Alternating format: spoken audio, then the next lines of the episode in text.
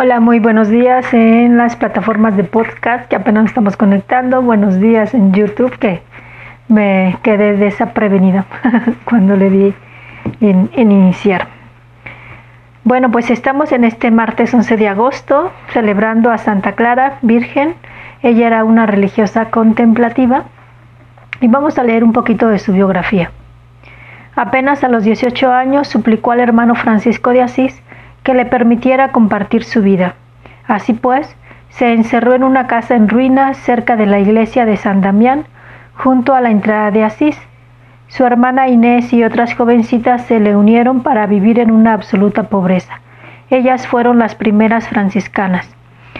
Pues eh, Santa Clara quería seguir la misma vida de, de mm, San Francisco de Asís, pero en aquel tiempo pues no se concebía la vida religiosa como, como la conocemos ahora y mucho menos la de las mujeres. Entonces, aunque ella quería ser como, como San Francisco de una orden mendicante, pues a ellas las, eh, las constituyeron dentro de la vida contemplativa un monasterio, ¿verdad? Dedicadas a la oración, pero al igual que San Francisco, eh, abrazaron eh, pues esta parte de la pobreza.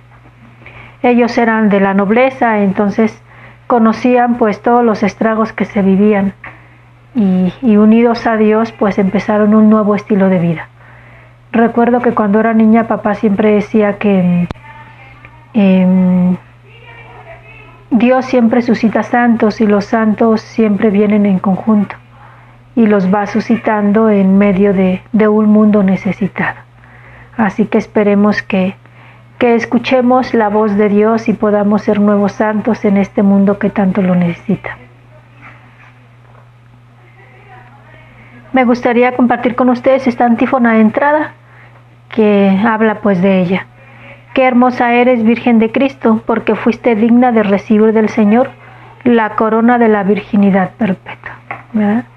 Ciertamente solamente quienes somos llamados a vivir esto, pues recibimos esta, este don, ¿no? O sea, lo que el Señor pide es como que no te dejas sola solo para vivirlo, sino que te da lo necesario para poder vivirlo. Vamos a compartir sobre el Evangelio, es del Santo Evangelio según San Mateo, capítulo 18, versículos del 1 al 5, versículo 10 y después versículo del 12 al 14. O bien puedes leerlo todo junto del versículo 1 al versículo 14. En cierta ocasión los discípulos se acercaron a Jesús y le preguntaron, ¿quién es el más grande en el reino de los cielos? Jesús llamó a un niño, lo puso en medio de ellos y les dijo, yo les aseguro a ustedes que si no cambian y no se hacen como los niños, no entrarán en el reino de los cielos. Así pues, quien se haga pequeño como este niño, ese es el más grande en el reino de los cielos y el que reciba a un niño como este en mi nombre, me recibe a mí. Cuidado con despreciar a uno de estos pequeños, pues yo les digo que sus ángeles en el cielo ven continuamente el rostro de mi Padre, que está en el cielo. ¿Qué les parece? Si un hombre tiene cien ovejas y se le pierde una, ¿acaso no deja las noventa y nueve en los montes y se va a buscar a la que se le perdió? Y si llega a encontrarla, les aseguro que se alegrará más por ella que por las noventa y nueve que no se le perdieron. De igual modo, el Padre Celestial no quiere que se pierda ni uno solo de estos pequeños. Palabra de Dios. Te alabamos, Señor. Pues lo que destaco de esta lectura es esta parte, ¿no? El hacernos pequeños como niños. ¿Y cuál es la virtud o la característica que resalta en un niño? La confianza. Definitivamente la confianza en su padre, en su madre, en el que podrá estar pasando momentos muy difíciles, pero eh, el niño ve que su padre es un héroe, ¿no? La niña ve que su padre es un héroe, el niño ve que su madre es una héroe, o sea, es el todo para ellos no es hasta como en la adolescencia que ya empiezan a hacer como una diferencia, ¿no? Casi lo empiezan a ver como el mayor enemigo. Y ya con la adultez, hasta que se vive lo, la propia vida, las propias experiencias, es que van, se va uno diciendo cuánta razón tenías mamá, ¿no? O cuánta razón tenías papá. O pues sí, reconozco que papá, mamá no son héroes, y son seres humanos, son padres, dieron lo mejor que pudieron, tuvieron errores, pero es uno quien corresponde, como decir, tomarlos como propios, como los únicos y los verdaderos padres que son. Entonces me dirijo a esta parte, ¿no? O sea, el Señor nos llama a ser confiados como niños, ¿verdad? A confiar en Él, ¿verdad? Por fuerte que sean los vientos, a confiar en Él. Qué fuerte esa frase, ¿no? Jesús llamó a un niño, lo puso en medio de ellos y le dijo, yo les aseguro a ustedes que si no cambia y no se hacen como los niños, no entrarán en el reino de los cielos. Quien se haga pequeño como este niño, ese es el más grande en el reino de los cielos, ¿no? No sé si recuerdan cómo tanto la experiencia uno de niño como los otros niños que uno ve, eh, se está peleando con alguien y al ratito ya están como si nada. O a veces como dicen, ¿no? Eh, un niño le hace mal al otro, se meten los papás, al rato quien termina peleado son los papás y los niños al rato vuelven a estar jugando. ¿no? Esa es la confianza y a eso es a lo que nos invita el Padre a confiar, ¿no? a, dejar en su corazón lo que hay en el nuestro y dar ese paso a la confianza. Se me viene esa frase que una vez dijo cuando le, se le acerca, Señor, ¿cuántas veces tenemos que perdonar? ¿Siete veces siete? Pues no, 70 veces 7, ¿no? O sea, siempre, siempre que te ofendan, perdona. Y porque el Señor sabe el contexto, lo que hay atrás, ¿no? O sea, a quien amarra el perdón, a quien no da, es a quien se le hace daño, ¿no? No a la otra persona, sino uno mismo, porque uno mismo va guardando lo que, por resentimientos, rencores, odios en el corazón, ¿no? Y el Señor por eso nos dice, quien sea como el niño. ¿Quién será el primero? Quien sea como este niño, ¿no? Eh, que el niño, el niño es muy dado a ser, muy acomedido, muy caritativo. Eh, yo me acuerdo que de adolescente, de joven, teníamos un negocio familiar y mi hermano, mi único hermano, es menor que yo, seis años. Entonces, mientras que yo era adolescente, era un niño y una chispa, o sea, y Jaime, y nos íbamos al mercado, ¿verdad? Que teníamos y decíamos, ¿dónde está? No, pues ya está con esta persona, ¿no? Y, recuerdo que siempre decían, pues le ayuda a todos menos a nosotros, ¿no? Pero, o sea, lo menciono no por quejarme, ¿no? Sino porque yo digo, e, esa es la característica del niño, ¿no? El que confía en el otro, el que siempre está viendo a qué ayuda. Y, bueno, allí hay mucho que, mirar porque muchas veces queremos hacer de los niños adultos, de las niñas eh, señoritas, ¿no? Hasta la misma forma de vestir, ¿no?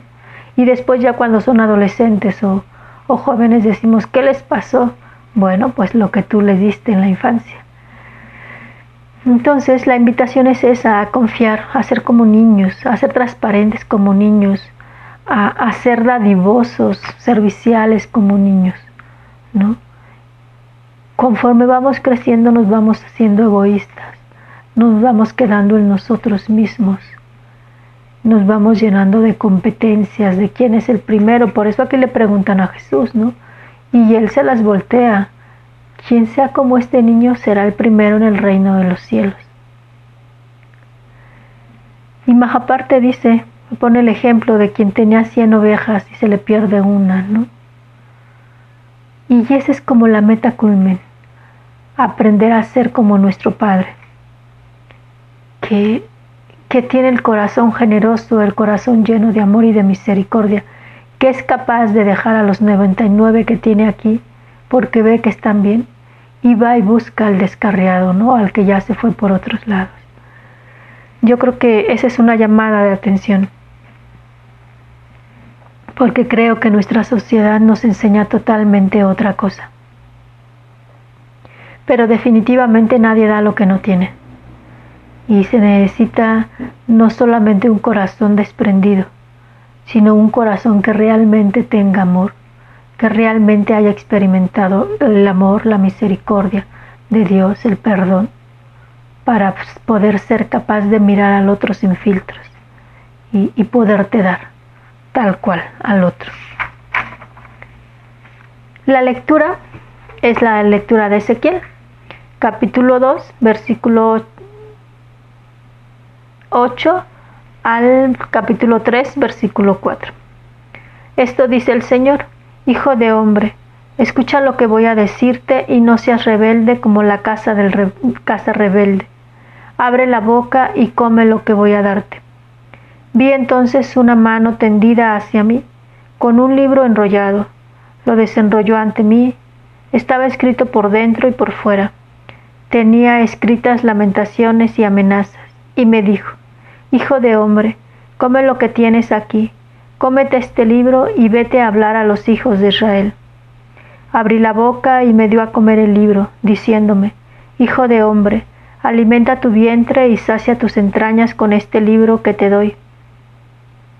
Me lo comí y me supo dulce como la miel, y me dijo, Hijo de hombre, anda, dirígete a los hijos de Israel y diles mis palabras. Palabra de Dios.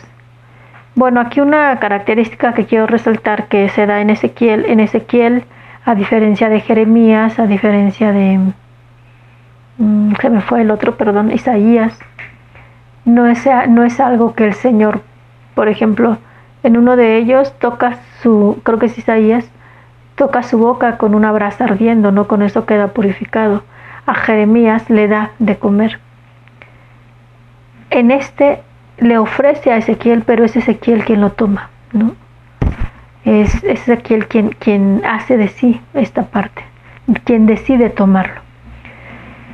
Y con eso es la actitud del profeta, la, actitud del discípulo de Dios, ¿no? Es uno quien en libertad decide mm, seguirle, decide escucharlo.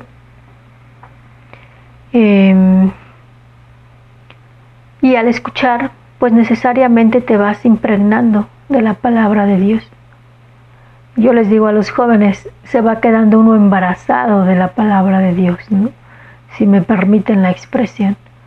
Y entonces la vida de Dios se ve engendrada en nosotros. Y entonces nosotros nos vamos volviendo ese templo, ¿no? Esa, esa mediación a través de la cual la palabra de Dios se hace vida en nosotros. Pero es a través de nosotros pero como lo dice aquí la palabra, eh, a veces era amargo, a veces era dulce. Y, Dios, como le dice a nuestra Madre Conchita, eh, la venerable Concepción, perdón, la Beata Concepción Cabrea de Hermida, que yo no te lo miento, ¿no? O sea, no será fácil. Lo que sí te prometo es que pongo el cáliz en tus labios. Yo mismo seré quien ponga el cáliz en tus labios. Entonces, esta es la misma invitación que el Señor nos hace nos sigue haciendo a ser sus discípulos, a hacer nosotros mediación de su amor, de su misericordia para con nosotros. Y nos lo advierte. A veces será agrio, a veces será dulce, pero en todo momento estaré yo contigo. Pues yo te sigo invitando a que podamos ser esos niños pequeños confiados en nuestro Señor, que nos pongamos al servicio como hostias vivas, ¿no? Que a través de nosotros sea Dios quien sea de a los demás. En la espiritualidad conocemos a Jesús como Jesús sacerdote y víctima. El sacerdote es el mediador entre Dios y el hombre. La víctima es quien se ofrece, ¿no? Y el altar es en donde se ofrece la víctima. Entonces nosotros estamos invitados a vivir esto, a ser víctima, sacerdote y altar, para que sea Dios quien siga redimiendo al mundo a través de nosotros pues te hago esta invitación y, recuerda, y no dejes pasar el día sin haber buscado a Dios, haber meditado en su palabra y dejar que esa palabra engendre vida en nosotros. Dios te bendiga, tu hermana María Guadalupe Ortega Sánchez, religiosa de la Cruz. Primeramente Dios, nos vemos mañana.